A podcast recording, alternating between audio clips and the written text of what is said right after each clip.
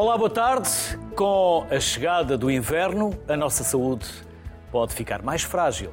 Gripes, problemas respiratórios ou até uma saúde mental mais instável. Por isso, é importante ter os exames em dia e não descurar hábitos que promovam a saúde. É também disso que fala a mais recente campanha da DGS. Para um inverno seguro, é importante manter-me hidratado, tomando bebidas quentes, manter a casa quente, garantindo a renovação do ar, tomar refeições frequentes com alimentos ricos em vitamina D, tomar a medicação com os medicamentos prescritos e manter-me ativo. Utilizar várias camadas de roupa para manter o corpo quente e ver se o piso está escorregadio. Em caso de infecção respiratória, lavar ou desinfetar as mãos com frequência, usar um lenço de papel ou o braço se tossir ou espirrar. Ah, e mantenha o distanciamento e use máscara se for o caso. E se necessitar de aconselhamento, ligue 808 24 24 24. No inverno, a proteção é a melhor prevenção. Vamos falar de recomendações de inverno com Miguel Arriaga. O Miguel é chefe da Divisão de Literacia, Saúde e Bem-Estar na Direção-Geral da Saúde. Gabriela Ribeiro. A Gabriela é professora na Nova Medical School da Universidade Nova de Lisboa e também nutricionista clínica no Hospital CUF Descobertas. Pedro Gomes de Sena. O Pedro é médico especialista em medicina geral e familiar na Unidade de Saúde Familiar Alba Saúde, em Sintra, e no Hospital Cufetejo. E Maria Moreno. A Maria é médica psiquiatra. Aos quatro, desde já, obrigado pela vossa simpatia em aceitarem o nosso convite e por nos darem parte do vosso tempo. Miguel, uh, vamos tratar por você, apesar de nos tratarmos por tu, porque depois, caso contrário, fica um bocadinho estranho. Miguel, uh, a DGS está com uh, mais uma campanha um, eh, com uma cara conhecida, mas eh, quais são uh, as recomendações para já em termos de comunicação, não propriamente em termos de comportamento. O que é que a DGS está a preparar para este inverno? Campanhas, sensibilização? Vamos para já ao macro. Muito bem. Primeiro começar por agradecer aqui o convite e a oportunidade, Luís, por estarmos também aqui e podermos apresentar e falar um pouco sobre este tema que é tão importante nas suas múltiplas dimensões e é um gosto muito grande estar com, com todos estes colegas. Quando falamos uh, daquilo que é a nossa saúde sazonal, e nós na saúde dividimos a saúde em duas áreas. Portanto, um bocadinho, eu diria já à frente daquilo que eram as alterações climáticas, já temos duas áreas definidas, que são aquelas que se prendem com a altura do verão, portanto, a saúde sazonal com o seu módulo verão e a saúde sazonal com o seu módulo inverno. E dividimos nestas duas áreas, porque são nestas duas áreas em concreto que temos uma maior carga da doença, uma maior mortalidade também aqui associada. Sabemos que sempre que temos uh, uh, ondas de calor ou vagas de frio, que a mortalidade anda de mãos dadas ah, com estas alterações. E é por isso que é tão importante termos elementos de comunicação e podermos, de alguma forma, explicar às pessoas aquelas que são as principais recomendações, que mais à frente também, também vamos ver. E é, é por isso que é fundamental termos campanhas de comunicação, como bem falávamos agora, e espero que este programa também possa contribuir nesse sentido, para estarmos junto das pessoas e explicarmos de forma permanente e constante aquelas são as necessidades de poderem uh, adaptar o seu comportamento também àquilo que, que as condições atmosféricas nos trazem. Sabemos que todos os anos passamos por um, situações como esta, das ondas de calor, das vagas de frio, da chuva, da neve, de todos os riscos que nos traz esta parte sazonal mas é muito, muito importante, e também o sabemos, recordarmos de forma permanente e constante daqueles que são os principais cuidados que devemos ter. E foi exatamente por isso, e é exatamente por isso também que a Direção-Geral da Saúde habitualmente lança as suas campanhas com recomendações, e aqui encontramos desde as redes sociais até as parcerias com os canais de televisão, portanto, numa perspectiva e numa dimensão de proximidade. Mas não queremos fazê-lo apenas nisto quando falamos de comunicar queremos também estar junto dos profissionais de saúde e aqui temos vários exemplos, desde os médicos de medicina geral e familiar, aos enfermeiros, aos farmacêuticos, aos psicólogos, nutricionistas, portanto, sermos oportunísticos na nossa abordagem e também partilharmos todas estas recomendações com todos os profissionais de saúde para que possamos primeiro falar uma só voz, termos recomendações que são uniformes, mas, sobretudo, sabermos responder às perguntas que as pessoas nos colocam no seu dia a dia. Que cuidados é que eu posso ter? O que é que eu posso fazer e o que é que eu devo fazer? E, portanto, tudo o que implica e tudo o que nos dê uma proximidade maior com as pessoas é exatamente esse o foco da nossa estratégia comunicacional. Tentarmos chegar a todas as pessoas o mais possível com as suas múltiplas realidades, com as suas múltiplas diferenças, até mesmo culturais e ambientais, e sabemos das diferenças que existem do interior para o litoral do país, que se refletem, por exemplo, até nas temperaturas. Sabemos também da dificuldade que encontramos muitas vezes até nas habitações, na forma como as casas estão construídas, na dificuldade que muito existe em Portugal de conseguirmos arrefecer ou aquecer as nossas casas e que estratégias é que podemos eh, colocar neste sentido. Com algo que me parece extraordinariamente importante que é deixarmos recomendações para o mundo real e não apenas para o mundo ideal. E são recomendações, às vezes, relativamente simples, mas que podem fazer toda a diferença em termos daquilo que é a proteção uh, da nossa saúde. Pedro, todos os anos falamos do mesmo. Será que isto depois não banaliza e as pessoas não interiorizam? Uh, boa tarde, Luís. Uma vez mais, obrigado uh, pelo convite. Um, eu penso que não, sabe, porque todos os anos, e lá está, eu trabalho em medicina geral e familiar e todos os, todos os anos, nesta altura, começamos a apanhar as pessoas com, com, que vêm à consulta com sintomas de infecções respiratórias. E, por exemplo, nós vivemos nos últimos uh, três anos, uh, com, a, com, a, pandemia da Covid, numa altura em que uh, a informação circulava com, bastante bem e as pessoas estavam mais ou menos atentas aos cuidados que deviam ter.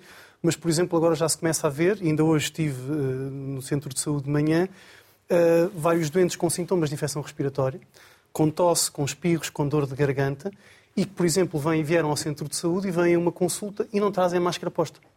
Ou, se for preciso, se tiverem que tossir ou se tiverem que espirrar, fazem-no para a mão. Um, e, portanto, durante a altura da Covid todos usávamos máscaras, muitas vezes porque éramos obrigados, mas, por exemplo, acho que é necessário voltarmos a trazer, uh, uh, reforçar uh, a importância da medida de utilizar máscara sempre que tiver sintomas respiratórios, particularmente quando vai a serviços de saúde, porque é lá que se encontram as pessoas com maior fragilidade, idosos, pessoas com doenças crónicas e que estão sujeitos a, a caso apanhem doenças e, caso contraiam doenças infecciosas, infecções respiratórias, sejam meras constipações, seja gripe, seja, seja Covid, estão em maior risco de terem doenças doenças mais graves. Portanto, acho que estas medidas da, da DGS, estas campanhas anuais, sazonais, são essenciais para reforçar junto da população e não só, também junto dos profissionais, aquilo que é importante nós a cada consulta reforçarmos junto do, do doente. E a impressão minha, ou há poucas campanhas sobre bons hábitos alimentares para o inverno? Um, em primeiro lugar, obrigada pelo convite. Um, relativamente um, a campanhas de promoção uh, de hábitos alimentares saudáveis, nós temos, por exemplo, o Programa Nacional para a Promoção da Alimentação Saudável, da Direção-Geral de Saúde, que investe bastante nesta, na disseminação deste conhecimento. Uh, reconheço que pode não estar uh, tão acessível, ou está acessível, mas as pessoas, se calhar, não sabem como procurá-lo e, portanto, é importante investir nesta questão da literacia em saúde.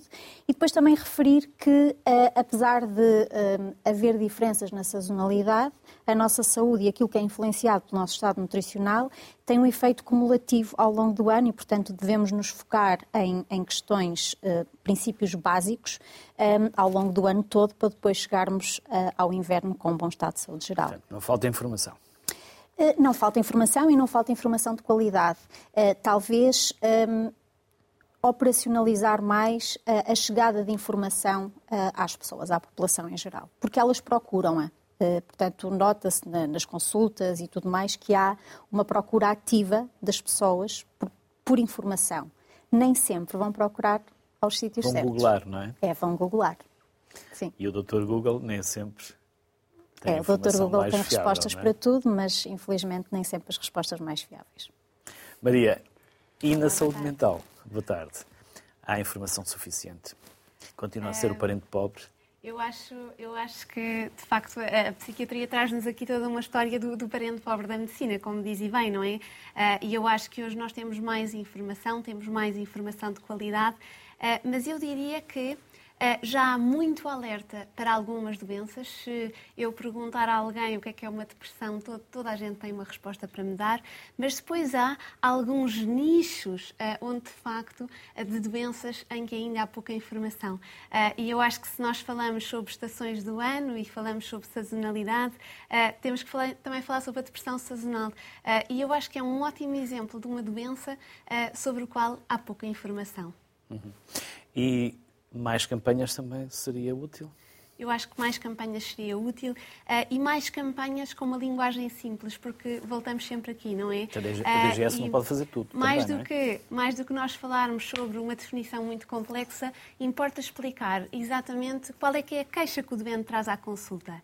Uh, doutora, Todos os anos me sinto assim nesta altura, não é? Chega o outono, cai a folha uh, e sinto-me mal, não me apetece fazer nada. Mas toda a gente se sente assim, não é? Uh, muitas vezes eu ouço isto na consulta e a resposta é não, nem toda a gente se sente assim.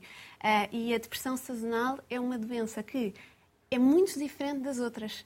Uh, portanto, importa investigar e termos atenção a ela, porque é uma doença que nós só vamos diagnosticar se a formos à procura dela. Uh, e eu acho que esta ideia é fundamental. Uhum. Miguel, campanhas para vacinação. Os portugueses estão a vacinar-se uhum. contra a gripe. Muito bem. Ou ainda são renitentes e resistentes? Felizmente, temos um lastro histórico sobre a vacinação contra a gripe, uh, contra a gripe sazonal, não é? Uh, muito interessante e muito importante, que deixa Portugal com uns rankings em termos daquilo que é a cobertura vacinal uh, muito elevados, até comparando com os nossos congêneres europeus, Portugal, relativamente à vacinação, está muito bem. Aliás, temos esse exemplo daquilo que aconteceu também durante a pandemia, em que percebemos claramente que a vacinação foi uma das calhar, a nossa grande ferramenta, o nosso grande instrumento uh, e que nos possibilitou estarmos hoje aqui sem máscara, uh, não é? Apesar das questões que, que, ainda há pouco o Pedro falava sobre a importância dessa utilização, uh, sobretudo para pessoas que têm sintomas de infecção respiratória, mas é o que nos permite estar hoje de uma forma muito mais tranquila a lidarmos com uma doença que agora se pode disseminar de uma forma distinta, diferente, que já conhecemos e da qual já sabemos e já temos muito mais informação. Mas relativamente às campanhas da vacinação, as campanhas têm decorrido com muita normalidade. Aliás, temos feito um investimento um, cada vez mais uh, avançado e cada vez mais exigente, não só para os profissionais, mas exigente em termos daquilo também que são os custos, por um motivo simples, porque sabemos que as vacinas salvam vidas. E, portanto, sabendo isto, eh, acaba por ser quase uma obrigatoriedade mandatório que todos nós possamos fazer tudo o que está ao nosso alcance para promover esta vacinação. E, portanto, as estruturas centrais do próprio Ministério da Saúde fazem esta aquisição das vacinas anualmente, um, num número que já supera, em muitas situações, em muitos anos, os 2 milhões de vacinas, e tentamos ser muito específicos e concretos na procura dos grupos que serão a partir dos grupos mais vulneráveis, ou seja, por outras palavras, os grupos onde a vacina poderá ser mais importante e proteger ainda mais as pessoas, não do contrair a doença muitas vezes, mas ter a forma grave da doença porque estão uh, vacinadas. E fizemos também algo que teve que surgir ao longo destes dois, três últimos anos, que foi a possibilidade de juntarmos as duas vacinas, contra a gripe sazonal e também a vacina contra a Covid-19. E, portanto, associarmos estas duas vacinas permitiu-nos, em termos até de recursos, juntarmos duas uh, intervenções, duas abordagens fundamentais para a proteção da saúde das pessoas, uh, criámos uma capacidade, ou criámos uma resposta extraordinária, e aliás permitam-me aqui destacar que ao longo das últimas décadas, direi, a vacinação tem sido e tem corrido muito bem, graças ao trabalho extraordinário dos profissionais de saúde, e eu permita-me aqui também destacar em concreto não só os médicos, mas sobretudo os enfermeiros, que também pela sua proximidade uh, e pela sua capacidade de trabalho, todos os anos já vacinávamos em cerca de dois, três meses, quase 2 milhões de pessoas, não é? Portanto, é um número uh, enorme, mas que mostra claramente aquela que é a capacidade de resposta do Serviço Nacional de Saúde. E agora alargamos esta intervenção para permitirmos algo que é fundamental. E aqui deixamos uma nota importante, quando falamos de literacia em saúde, nós associamos hoje muito à dimensão das ciências do comportamento. Porque não queremos apenas dotar as pessoas de informação, queremos que esta informação permita ativar os seus comportamentos. Ou seja, eu quero dar informação às pessoas, mas que com esta informação as pessoas possam utilizá-la a quando da sua decisão crítica, a quando do momento de escolher entre o vacino ou não vacino, como qualquer coisa ou não como. Portanto, as minhas opções serão fundamentadas e estruturadas, mas eu preciso é que o comportamento seja feito e seja realizado e concretizado em função de informação que eu já disponho. E quando falamos da vacinação, falamos também muito disto. E é por isso também que foi agora alargado, e este ano tem sido um exemplo incrível da possibilidade de podermos ter a vacina contra a Covid e contra a gripe nas farmácias, de uma forma completamente alargada, porque sabemos que as farmácias têm uma capilaridade muito grande, ou seja, estão muito próximas das pessoas. E esta proximidade que também diminui as nossas barreiras à vacinação. E eu costumo utilizar uma frase que é a escolha saudável tem que ser a escolha simples. e neste caso a decisão de me vacinar também tem que ser simples.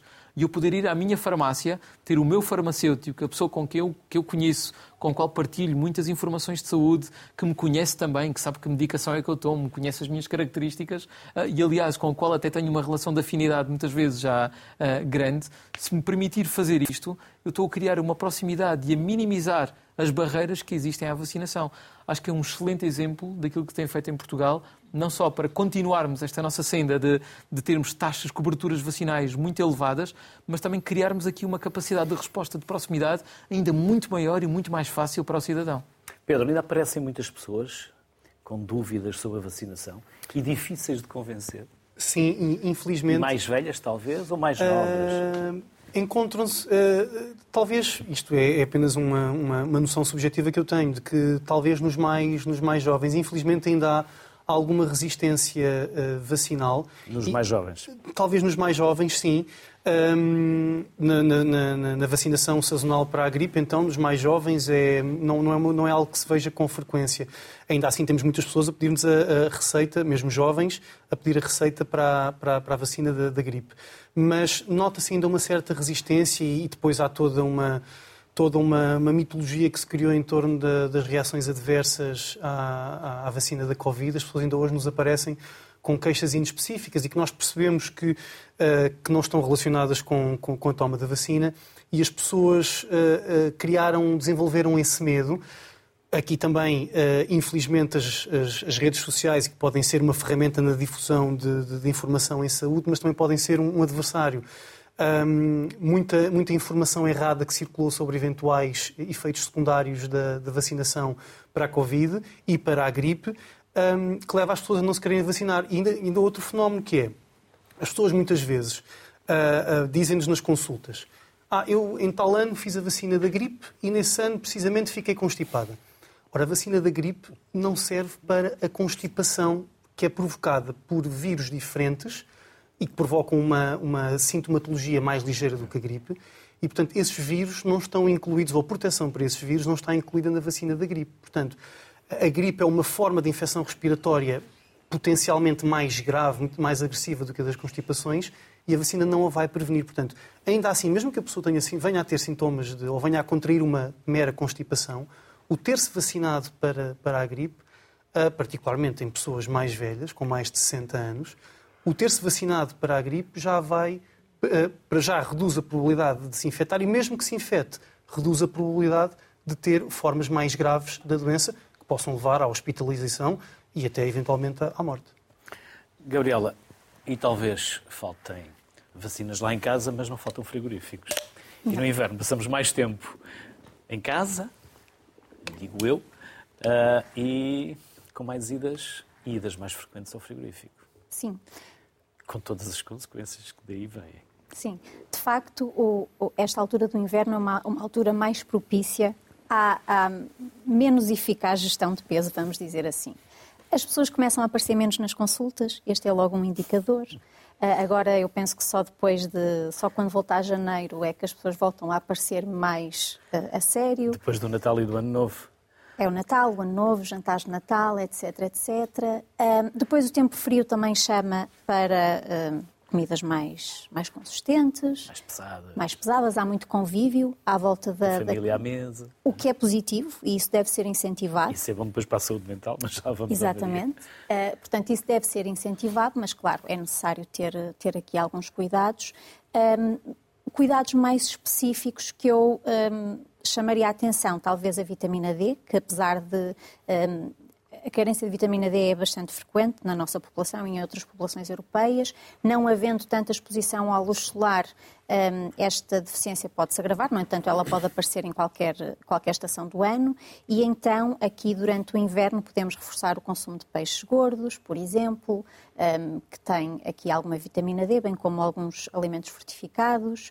Hum, mas, de uma forma geral, a nossa alimentação deve seguir princípios ao longo do, do, de todo o ano para depois, claro, não chegarmos a esta altura e culparmos o Natal e a passagem de ano e, e, e todos esses eventos que agora estão aí próximos porque o que nos faz engordar não é o Natal e a passagem de ano. Exato. É aquilo que comemos ou aquilo que não fazemos enquanto exercício. Maria, isto que a Gabriela falava é importantíssimo, que é reunirmos à mesa com a família, com os amigos, conviver, quebrar o isolamento, mas também para alguns é exatamente o seu contrário.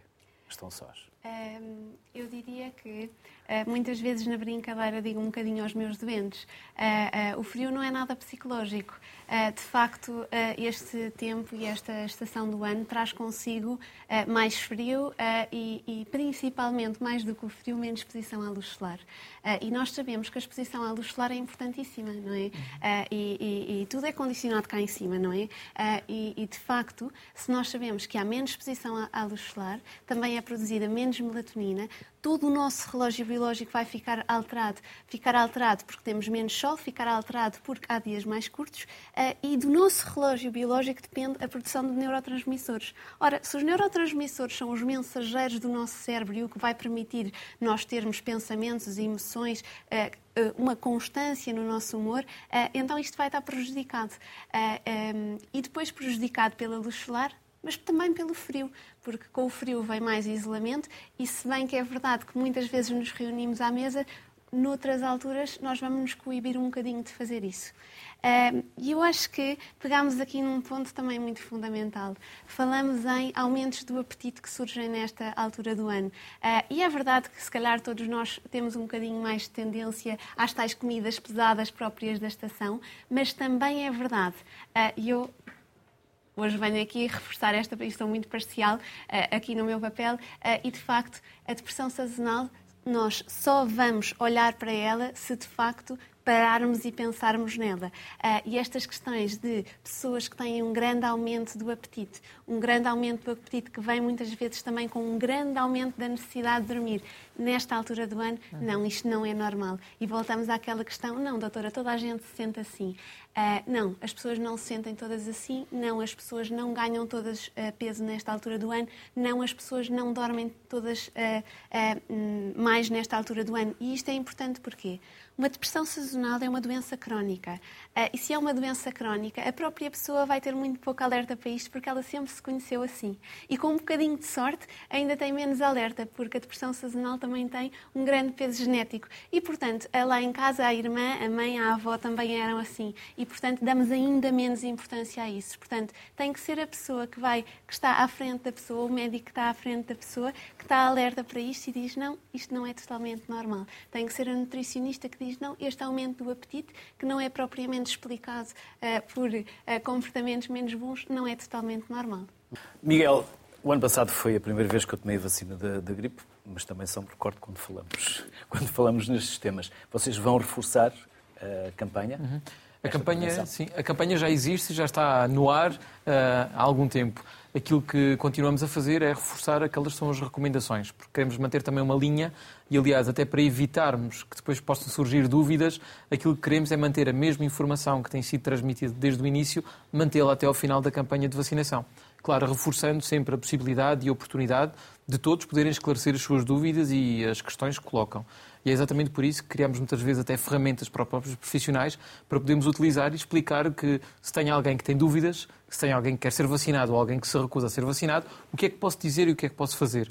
E, portanto, deixarmos estas linhas, não só para os profissionais, mas também para o cidadão, parece-me extraordinariamente importante e tem sido essa a nossa aposta e vai continuar a ser para que esta linha de comunicação seja mantida ao longo do tempo. Falávamos há pouco da procura de informação através do Google, das redes sociais, os desafios que aí surgiam, e é exatamente por isso que nós tentamos sempre manter estes aspectos comunicacionais muito presentes, estarmos onde as pessoas estão, e aliás temos encontrado múltiplas vezes este tipo de abordagens e de informações, desde as farmácias aos supermercados, a todos os locais onde as pessoas possam passar, tentamos também colocar informação, neste caso em concreto, sobre a vacina contra a Covid-19 e contra a gripe.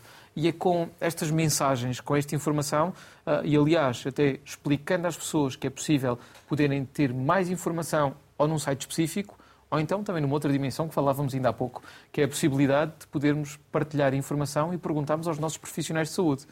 Sejam aqueles que estão de proximidade, como o caso da farmácia que falávamos há pouco, seja o nosso médico de família, seja o nosso enfermeiro, o nosso psicólogo, o nosso nutricionista, portanto, que todos possam dar uma resposta e que possam esclarecer dúvidas porque se há algo que devemos também valorizar, apesar de vivermos hoje num espaço onde a tecnologia, a inteligência artificial nos permite múltiplas abordagens e múltiplas formas de chegarmos às pessoas, eu acho que mantermos a linha de, um, da pessoalização, do perguntar, do esclarecer a dúvida de forma direta com os profissionais de saúde e deixar aqui também uma nota importante. Um, de tudo aquilo que nós sabemos dos dados que recolhemos, sabemos que as pessoas confiam muito em Portugal nos seus profissionais de saúde. Isso é algo que nós que sabemos que existe, mas que também queremos e devemos valorizar muitíssimo e nada melhor do que disponibilizarmos para responder às dúvidas que as pessoas possam ter. Pedro, os portugueses confiam nos seus profissionais de saúde. E os profissionais de saúde confiam nas vacinas? Ou são uh, resistentes? Sim, não, sem dúvida, sem dúvida que sim. Que Nem os... sempre é por não confiarem, é por sim, relaxamento é, ou... Aquilo que, que, que, eu sinto, e uma vez mais, é uma noção subjetiva que, que também vou tendo, uh, foi mais um dos alguns pontos positivos conseguimos retirar. Isto falar em pontos positivos da pandemia é, é sempre difícil. Nas adversidades há sempre oportunidades. Exatamente, oportunidades de retirar e de aprender algumas coisas. Um, e, e, penso que uh, até lá, talvez nem todos nós, obviamente excluindo aqui alguns fenómenos como, como aquele que fomos assistindo, de, de conjuntos de médicos que se juntaram e que eram contra a vacina das vacinas da Covid, etc. Isso foi muito falado. Excluindo já esses, esses fenómenos um, que, que não têm a, a, ciência na sua base. Uh, aqui a Covid serviu para uh, alertar uh, os profissionais para a necessidade de fazerem, fazerem a vacinação, porque obviamente nem todos nós nos vacinamos contra a, fazemos, fazemos as, as, as, vacinas para a Covid e para, para a gripe, ou porque achamos que provavelmente não, não vai ser necessário ou não vamos apanhar infecção, ou se apanharmos não vai ser grave o suficiente. Um, assim como há, como há médicos que, que, fumam e que recomendam aos doentes que não fumem, também haverá certamente médicos e outros profissionais que recomendam as vacinações e não as fazem. Mas ainda assim, uh, parece-me que depois da, da, pandemia, esta noção de estarmos protegidos e aquilo que o Miguel dizia há pouco, a evidência de que nós só estamos aqui, os cinco a conversar sem máscara e neste momento a Covid já parece quase ah, uma coisa do passado que já nem sequer existe deveu-se às vacinas, deveu-se à vacinação. E essa consciência, até mesmo na classe de profissionais de saúde, uh, veio reforçar a importância de, de, de, de, renovarmos, de renovarmos a vacinação uh, anualmente. E se alguns se uh, reclamam o facto de não terem as doenças, mesmo não tomando as vacinas, é porque outros as tomam. Exatamente. É? Convém, Exatamente. convém nunca esquecer para isso. A tal, para a famosa imunidade de grupo tanto, que tanto se falava. Portanto, não é propriamente porque algo aconteceu Exatamente. É porque outros também fizeram acontecer. Exatamente. Exatamente. Eu não vos vou perguntar se tomaram vacina ou não, por isso não vou entrar nesse, nessa área que é mais pessoal, mas no site, no vosso site, há muita informação sobre comportamentos alimentares para este inverno. Quer começar por alguns? Sólidos, líquidos? Eh, portanto, estamos a, a falar no site da Direção-Geral de Saúde. Sim, também. Estava a falar de outro, mas, mas pode ser nesse também. Sim. Ok. Um, sim, eh, existem algumas ferramentas, como, por exemplo, a plataforma do PNPAS, que uh, disponibiliza documentos para a população. PNPAS, o Programa Nacional para a Promoção. Sim. Um, que disponibiliza documentos para profissionais de saúde e para a população. Uh, nós, na nova Medical School, uh, para além do ensino convencional a médicos e a nutricionistas no que respeita à nutrição, Uh, temos também um método de ensino que passa pela medicina culinária, em que ensinamos uh, os médicos, os nutricionistas, a fazer a translação das recomendações nutricionais para a prática e a daqui fazemos a extensão para a comunidade também.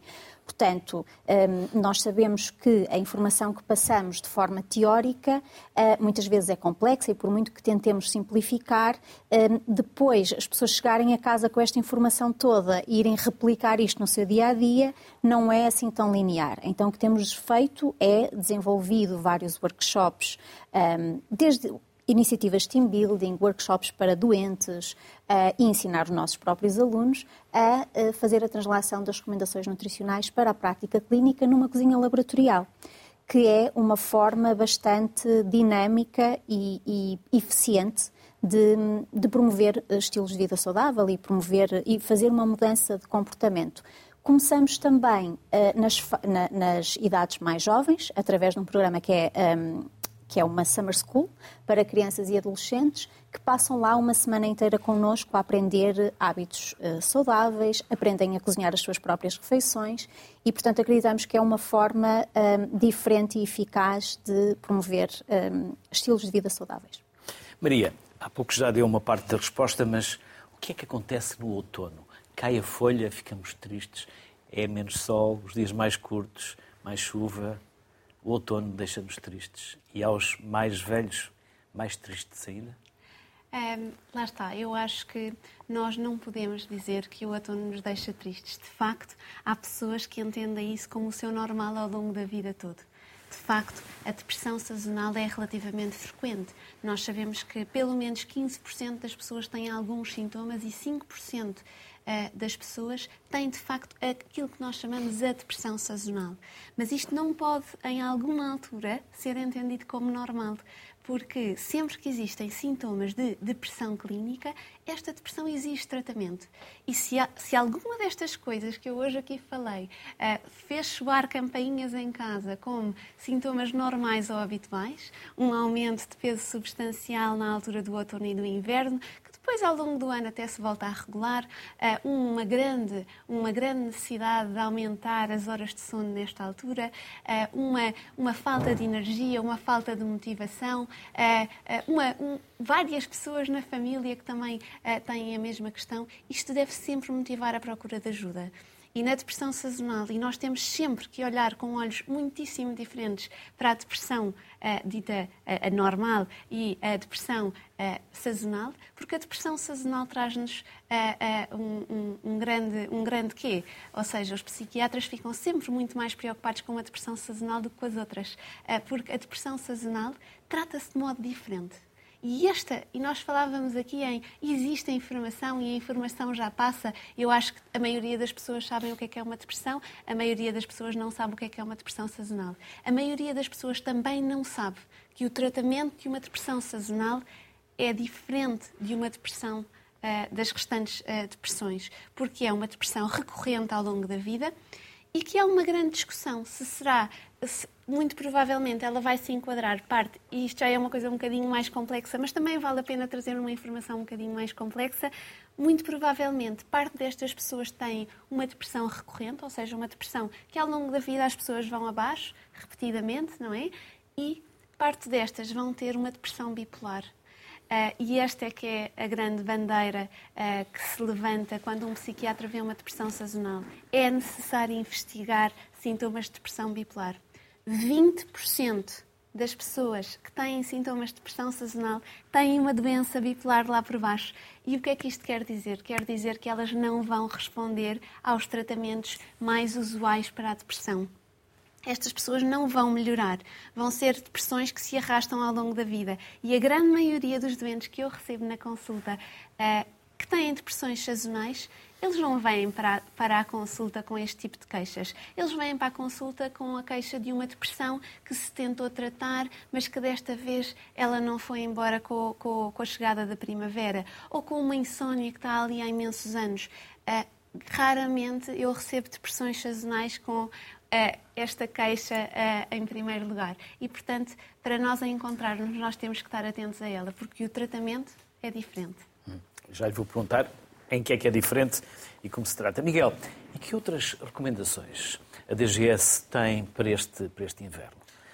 Muito obrigado. Até de comportamentos. sim, sim. Eh, as recomendações acho que são extraordinariamente importantes. Aliás, é, são quase todas de comportamento. São quase todas relacionadas com o nosso comportamento, ou pelo menos que impactam depois também naquilo que é o nosso comportamento. Mas um, eh, é sempre bom recordarmos que há pequenas ações que podem fazer toda a diferença. E acho que é exatamente esta uma das premissas básicas que nós temos de ter em linha de conta. Às vezes, as pequeninas coisas que nós fazemos no nosso dia a dia podem, de facto, proteger a nossa saúde. Seja relativamente às questões relacionadas com a saúde mental, e nós sabemos como esta evolução, esta nossa preparação ao longo de toda a nossa vida, e em concreto ao longo de todos os dias antes deste período sazonal, podemos fazê-lo, como nas questões como a alimentação.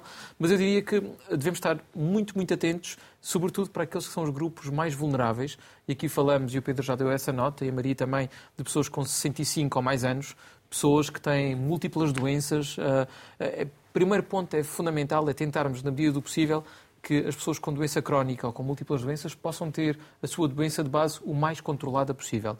Sabemos que às vezes é difícil, é complexo ter a medicação, a adesão à medicação, sabermos que tenham que ter todos os cuidados, porque às vezes não depende só da vontade da pessoa, depende também dos recursos que têm disponíveis à sua volta, uh, e é isso, é muito importante associarmos muitas vezes aqui a dimensão entre a saúde e a parte social para que estas respostas possam, obviamente, ser eh, asseguradas. E, portanto, eu diria que esta condição é uma condição primeira. Não é? Tentarmos, na medida do possível, ter as nossas condições de base uh, o melhor possível estabilizadas. Depois, questões tão uh, pequenas, mas tão importantes. Mantermos as questões relacionadas com a hidratação, que às vezes falamos muito da alimentação e, e, às vezes esquecemos de que a hidratação também no inverno é absolutamente fundamental. Portanto, o consumo de água, beber água, pelo menos um litro e meio dois litros de água uh, por dia como algo central e disponibilizarmos também. E nós fazemos isso durante o verão, mas também durante o inverno.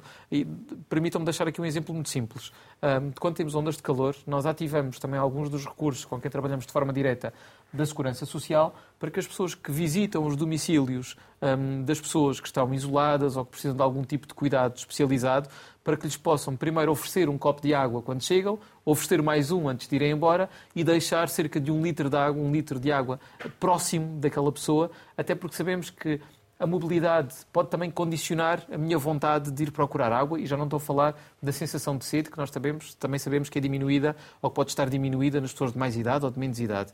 Depois falarmos de questões tão simples e importantes como o cuidado com os pisos.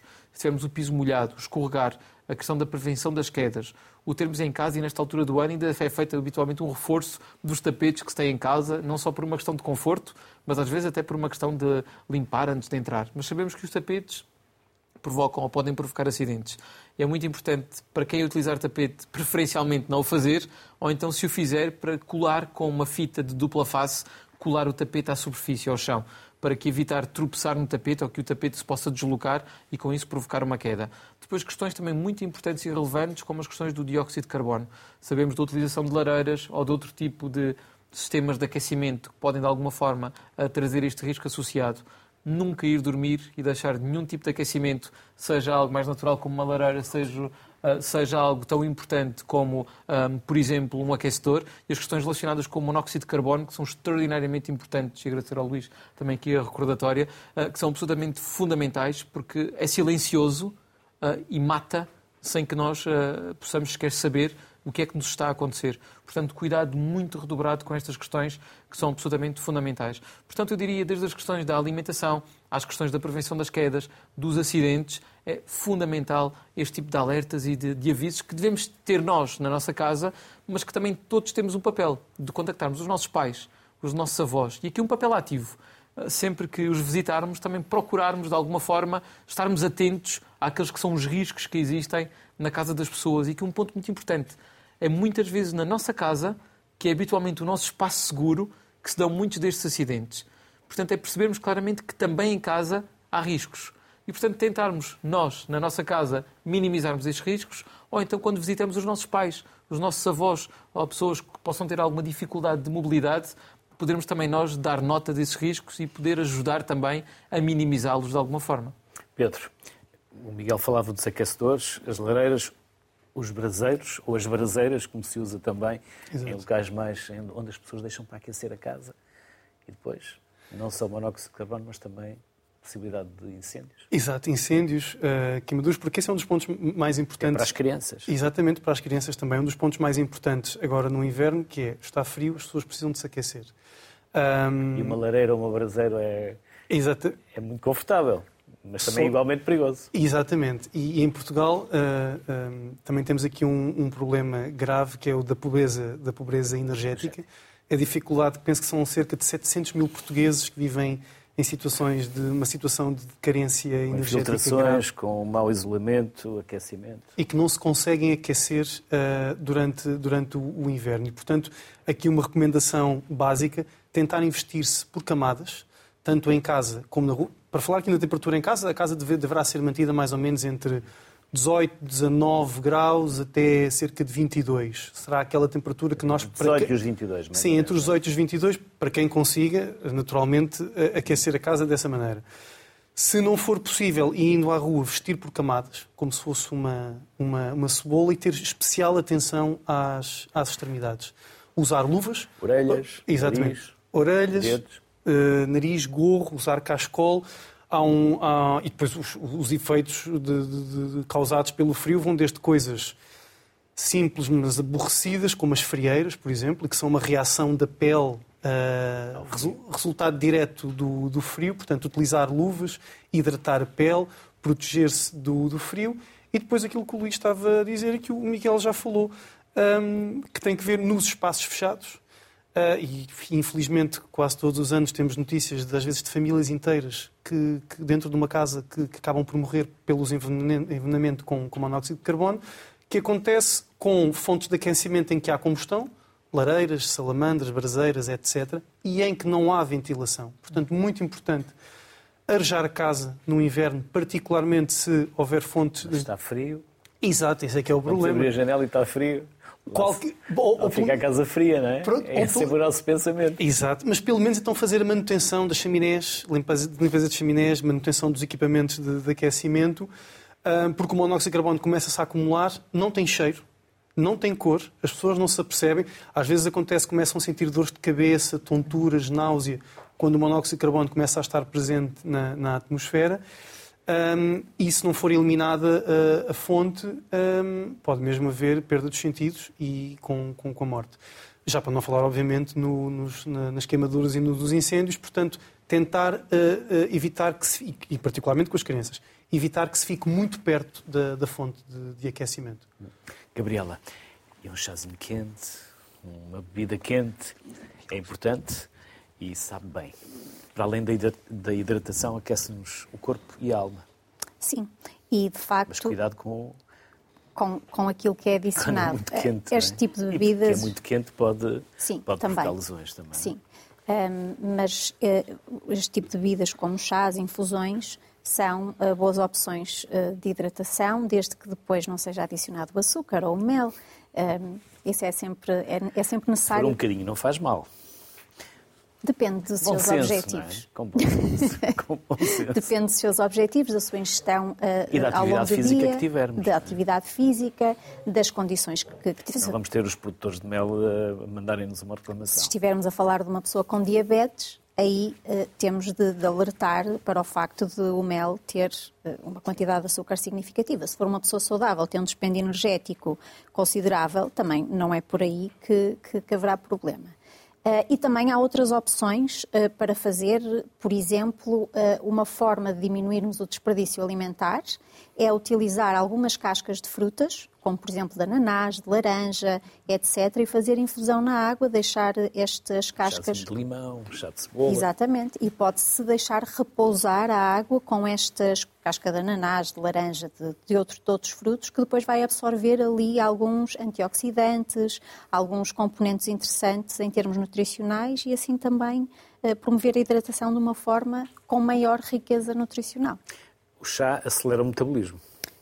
Não. Mas há chás que aceleram? Não. Aquele de cavalinha? Não. Não?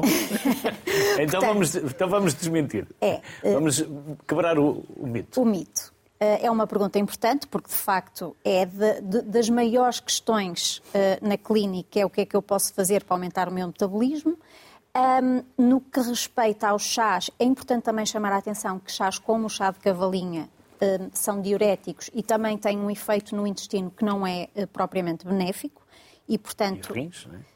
E, e, e, sobretudo, eu diria até mesmo ao nível do intestino, que as pessoas não devem recorrer a estes chás, sobretudo para, uh, contra, uh, para contrabalançar excessos, porque...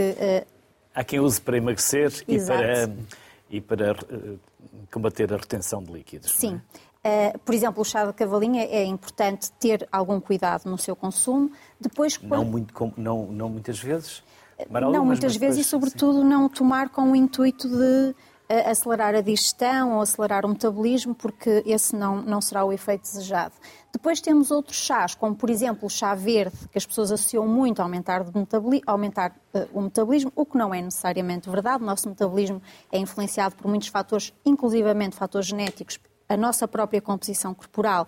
E, portanto, existem alguns alimentos, por exemplo, com efeito termogénico, que podem aumentar num numa percentagem muito pequenina aquilo que nós vamos gastar ao final do dia, mas não, não se pode dizer que seja uh, uh, muito significativo. Por outro lado, chás como chá verde têm antioxidantes muito importantes que um, são interessantes na prevenção uh, de doença. Portanto, eh, pelo menos em estudos pré-clínicos, em estudos em animais, sabe-se que, por exemplo, as catequinas que estão presentes uh, no chá, como o chá verde, têm um efeito antioxidante muito, muito, muito interessante e também há alguns estudos em humanos que demonstram isso. Não deve, como disse bem, ser bebido muito quente, porque depois pode causar aqui algumas.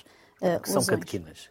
Catequinas são uh, antioxidantes, um, ehm, são compostos que existem, uh, por exemplo, no, no, chá verde, que por acaso tem uma específica, que é epigalocatequinogalato, que um, acaba por ter um efeito de nos proteger de uh, agressões externas, agressões externas à nossa biologia. E a canela acelera o metabolismo? Também não.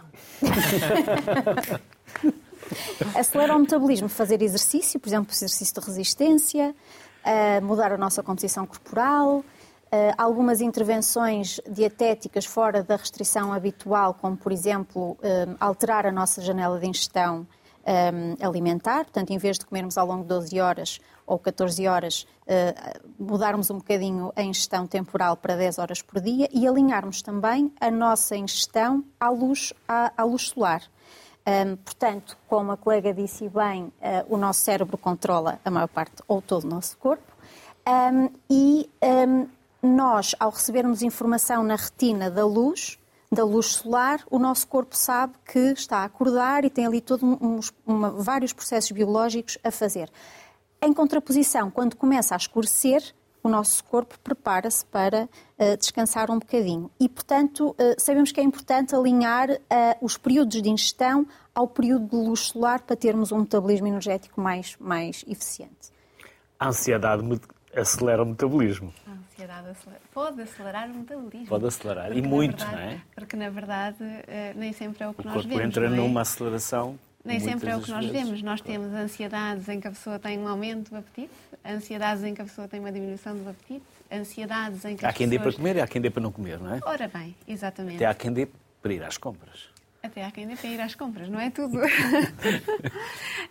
mas, de facto, uh, e eu acho que aqui uh, foram feitas várias intervenções interessantes uh, e, e, e, se nós vimos falar sobre doenças sazonais e a depressão sazonal é obviamente pode o falar tema, da diferença é obviamente o tema que, que, que, que vem cá para cima, mas não é o único. Uh, e eu acho que o Miguel falava bem nas pessoas com mais de 65 anos. Uh, e a minha consulta, uh, nesta altura, tem muitos doentes com depressão sazonal, mas tem também um segundo grupo do, do, do qual eu acho importantíssimo falar. uma das outras tais doenças que eu sinto que a informação ainda não chegou onde devia chegar. e eu falo das pessoas de mais de 65 anos que, nesta altura, me chegam à consulta com uh, demências. Uh, demências desde a semana passada. Uh, e eu gostava de sublinhar, reforçar, dizer de novo, e eu acho que esta, nós nunca nos podemos cansar de, nesta altura, principalmente por causa das infecções respiratórias que surgem neste período do ano um, e de um aumento de infecções também, de dizer que não existem não existem síndromes demenciais que se instalam desde a semana passada. Se a mãe, o pai, que previamente eram autónomos, faziam a sua vida, eh, que eh, estavam bem, que falavam bem, que se moviam bem, desde a semana passada deixaram progressivamente de conseguir andar, ao telefone começaram a ficar baralhados eh, e agora, bem, isto parece uma demência e, portanto, vamos à consulta de psiquiatria procurar ajuda para a demência. E, de facto, infelizmente, nós hoje em dia ainda temos pouco a oferecer nas demências. Uh, existe, mas aquilo que nós podemos principalmente é lentificar esta progressão. Mas para estas demências que surgem a semana passada, nós temos muito a oferecer. Porquê? O síndrome confusional agudo. E, e, provavelmente esta é uma das tais doenças que não nos diz nada, que não nos diz nada, mas é muitíssimo comum muitíssimo comum. Uh, uh, e, e, e, provavelmente uh, aqui o meu colega de Medicina Geral e Familiar vê muitos, não é? Porque é uma coisa muitíssimo frequente, mas que as pessoas não conhecem. E o que é que isto, em que é que isto se traduz? Pessoas que têm infecções muito comuns nesta altura do ano e que, pela sua idade, vão ter muito menos sintomas do que num jovem. Ok? Portanto, uh, são pneumonias que dão uma tosse ligeira, não é? Em que nem sequer existe febre, são infecções urinárias em que a pessoa não sente ardor a urinar e que começam progressivamente a ficar confusos com sintomas cognitivos, isso sim, que é o que os traz à consulta. Ora, estes sintomas cognitivos só vão passar quando nós tratarmos aquela infecção, quando nós tratarmos aquela desidratação, ok? Porque é uma das principais causas também. E, portanto, se nós hoje falamos em doenças sazonais, eu acho que nós não podemos deixar de falar uh, uh, no síndrome confusional agudo como uma das principais doenças em que nós podemos ter um impacto enorme se conhecermos o que é que é aquilo. Porque o síndrome confusional agudo é uma das doenças com maior mortalidade uh, nas pessoas com mais de 65 anos. E com certeza vocês que também trabalham muito com este grupo, com este grupo com certeza que concordam comigo. 30 segundos para cada um, porque estamos mesmo a acabar. Não falámos ainda de álcool e tabaco. Se puderem também tocar essa questão, agradecia. Miguel, uhum. o que é que falta falar? Eu diria que importa mais é reforçar uh, aquelas que são as principais recomendações junto da população. Uh, e isso parece-me que é extraordinariamente importante, fazendo quase uma súmula muito rápida daquilo que acabámos por falar aqui hoje. Eu diria que a questão de protegermos onde quer que estejamos é absolutamente fundamental percebermos que até dentro das nossas próprias casas, se não tivermos oportunidade ou capacidade para aumentar a temperatura no interior da casa, aproveitarmos para fazermos aquilo que o Pedro dizia há pouco, vestirmos em camadas, o máximo de atenção àquelas que são extremidades, muito cuidado às fontes de calor e à forma como devemos lidar com elas e, sobretudo, a nunca, nunca. E aos banhos quentes. Aos banhos quentes. Com água muito quente. Com água é? muito quente, exato, com as queimaduras que podem também daí uh, advir. E, portanto, nunca arriscarmos. Eu diria que é fundamentalmente esta a mensagem que gostaria de deixar. Mas as questões relacionadas com o álcool, sobretudo com o consumo de álcool, não só pela questão da sazonalidade, das festas, das celebrações, e muitas vezes associarmos isso a este tipo de consumos, uh, é algo que devemos ter em linha de conta, porque também estas podem provocar uh, acidentes e levar-se a consumos extremos que claramente não serão benéficos para a nossa saúde. Pedro. Penso que seria importante chamar, e agora no seguimento daquilo que a Maria estava a dizer, chamar a atenção àquilo que são os sintomas que se podem ter nesta altura com infecções respiratórias que devem motivar uma ida à urgência.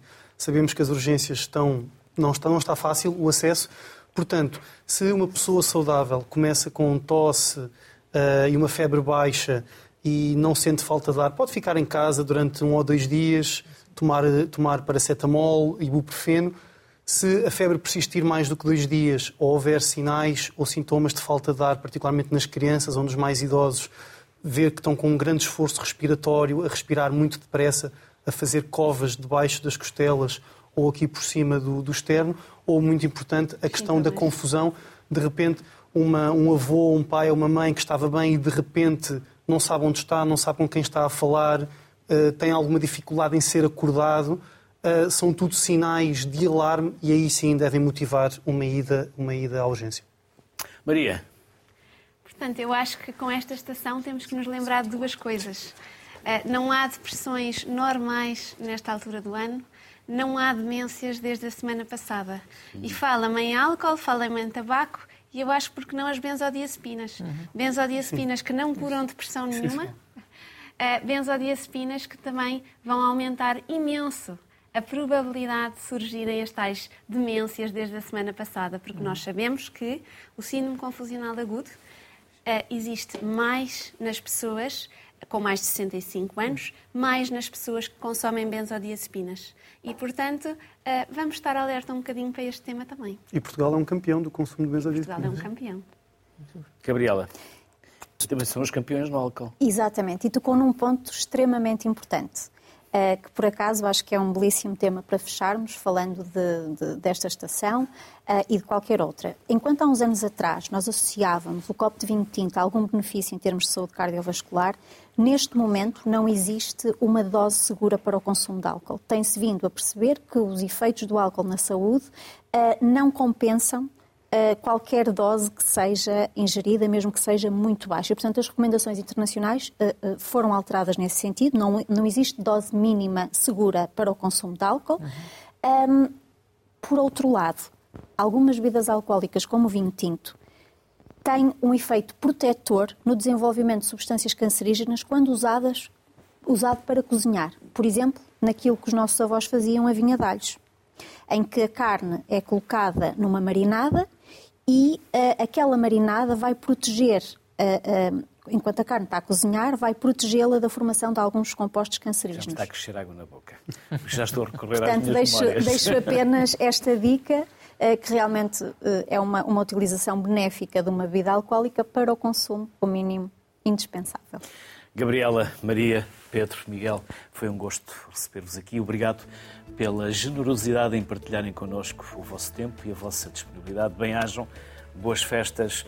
Quanto a si, siga as recomendações para esta estação, porque, tal como diz a campanha da DGS, neste inverno a proteção é a melhor prevenção. Para um inverno seguro, é importante manter-me hidratado tomando bebidas quentes, manter a casa quente, garantindo a renovação do ar, tomar refeições frequentes com alimentos ricos em vitamina D, tomar a medicação com os medicamentos prescritos e manter-me ativo. Utilizar várias camadas de roupa para manter o corpo quente e ver se o piso está escorregadio. Em caso de infecção respiratória, lavar ou desinfetar as mãos com frequência, usar um lenço de papel ou o braço se tossir ou espirrar. Ah, e mantenha o distanciamento e use máscara se for o caso. E se necessitar de aconselhamento, ligue 808 24 24 24. No inverno, a proteção é a melhor prevenção.